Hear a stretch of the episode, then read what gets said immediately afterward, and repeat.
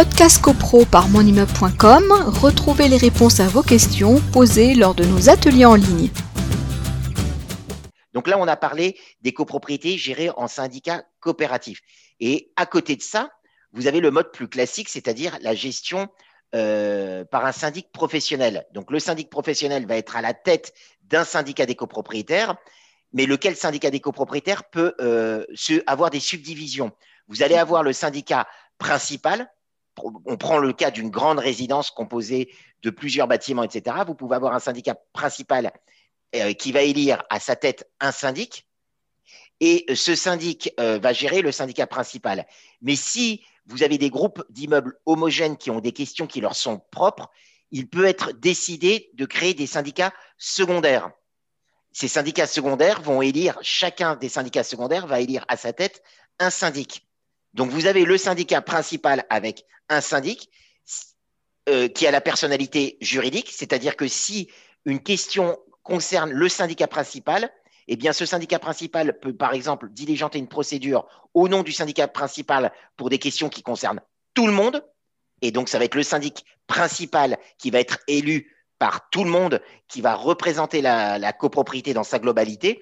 Et puis, en dessous de ça, vous pouvez avoir des syndicats secondaires pour des groupes d'immeubles qui partagent des, des problématiques communes. Donc, ces syndicats secondaires vont élire, au terme de leur propre assemblée générale, leur propre syndic.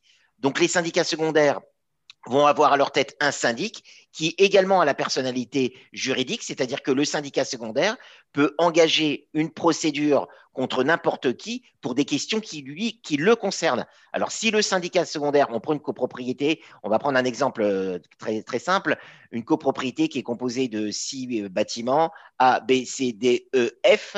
Vous allez avoir par exemple AB syndicat secondaire numéro 1, CD syndicat secondaire numéro 2, EF, euh, syndicat secondaire numéro 3. Donc vous avez un syndic principal et trois syndicats euh, secondaires avec à leur tête chacun un syndic. Le syndicat secondaire qui concerne les immeubles A et B peut euh, avoir des problèmes avec je je sais pas, par exemple, une copropriété voisine, par exemple, un mur qui menace ruine, etc. Je pense que cet exemple, et les exemples sont, sont multiples. Eh bien, ce syndicat secondaire peut avoir une problématique qui ne concerne pas les autres euh, syndicats. Ce syndicat secondaire, qui a donc la personnalité juridique, va, par l'intermédiaire de son syndic, pouvoir euh, diligenter une procédure euh, pour, une, je vais citer un exemple, mais ça peut être pour n'importe quoi. Ce qui signifie que les autres syndicats secondaires ne sont pas concernés par la problématique qui concerne le premier syndicat. Donc, il n'y a pas de vase communicant.